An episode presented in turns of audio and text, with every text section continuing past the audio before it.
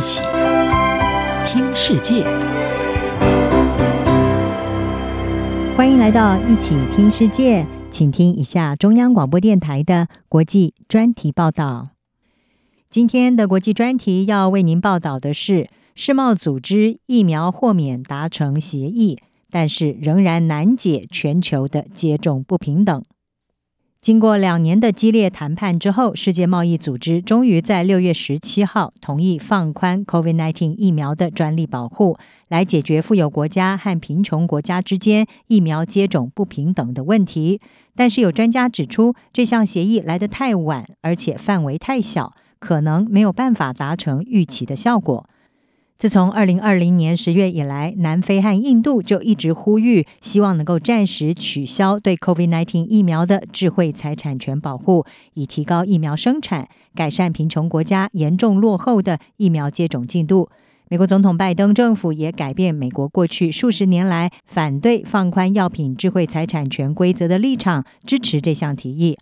在将近两年的激烈谈判之后，世贸组织一百六十四个成员国终于签署了一项针对与贸易有关的智慧财产权协定，它的豁免协议允许开发中国家在五年内不用经过专利持有者的授权就可以生产 COVID-19 疫苗。而主要推动这项协议的南非是对此表示欢迎，他们表示这是朝疫苗接种平等向前迈出了一大步。美国贸易代表戴琪也认为，这项协议是为最需要的人们提供更安全、有效疫苗的具体而且有意义的成果。不过，拥有专利权的大型制药公司则是不满意这个结果。他们认为，这对以极快速度开发出 COVID-19 疫苗的研究者和研究人员是传递了一个负面的讯息。美联社引述国际制药生产联盟，它的主席库尼是说。这个决定对竭尽心力的科学家来说是一种伤害，而且破坏了在各大洲制药伙伴的关系。这项协议是世贸组织首次暂时豁免疫苗专利。虽然过去世贸组织曾经对艾滋病毒的治疗工具设置了强制许可机制，让各国政府可以在特殊条件下将专利强制开放给政府或者是他人使用，但是豁免专利保护则是一个更进一步的做法。法国巴黎 August de Bauzy 律师事务所，他的专利专家波夏特是向法新社解释，豁免专利让各国可以自行的决定，而不用提出申请。而真正的创新地方是在于，这项豁免让生产疫苗的国家也可以出口疫苗到其他享有豁免资格的国家。不论如何，这项协议仍然是一个经过各方妥协的结果。疫苗专利豁免并没有涵盖所有的国家，而是仅限于开发中国家。根据路透社的报道，中国自愿被排除在豁免之外，而这是美国一直坚持要求的。这项豁免同时呢，也没有包含检测和治疗工具。不过，世贸组织将会有六个月的时间来考虑是不是将这项措施扩大到这些项目上面。有专家是质疑这项协议来得太晚，而且范围太小了。没有办法对全球疫苗供应产生有意义的影响。为美国无国界医生提供全球卫生倡议还有政策议题提供建议的研究员曼卡德，他是告诉《纽约时报》，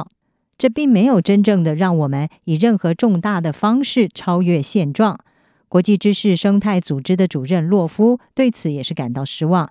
他认为呢，这项例外只局限在疫苗，而且有五年的期限。同时，也没有处理世贸组织有关商业机密的规范，这使得他不太可能会提供扩大取得对抗 COVID-19 的方法。另一方面，其实全球疫情和疫苗的供应情况已经有所改变。在全球疫情最严重的时期，疫苗供不应求，导致全球的疫苗接种严重的不平等。但是，根据研究机构 Airfinity 它的数据，全球目前已经生产将近一百四十亿剂的疫苗。随着供应量的飙升，像是印度的血清研究所这些疫苗制造商都已经因为需求的下降而停止生产疫苗。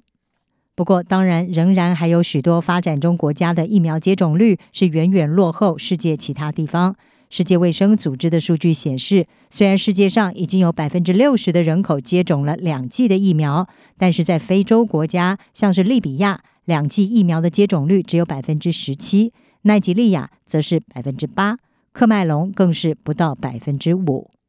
纽约时报是分析指出，在低收入国家，阻止疫苗接种率的主要障碍是疫苗的物流分配，还有让民众施打疫苗的挑战，而不是供应本身。因此，美国药厂工会的主席俄布尔他严厉地批评世贸组织的这项协议其实是个政治噱头，认为它不会保护人们免于病毒的威胁。世贸组织这一次成功的让各国达成折中协议，取得一定程度的疫苗豁免成果，但是要对目前的全球疫情还有疫苗接种不平等的问题产生重大影响，显然还需要在其他的面向上做出更多的努力。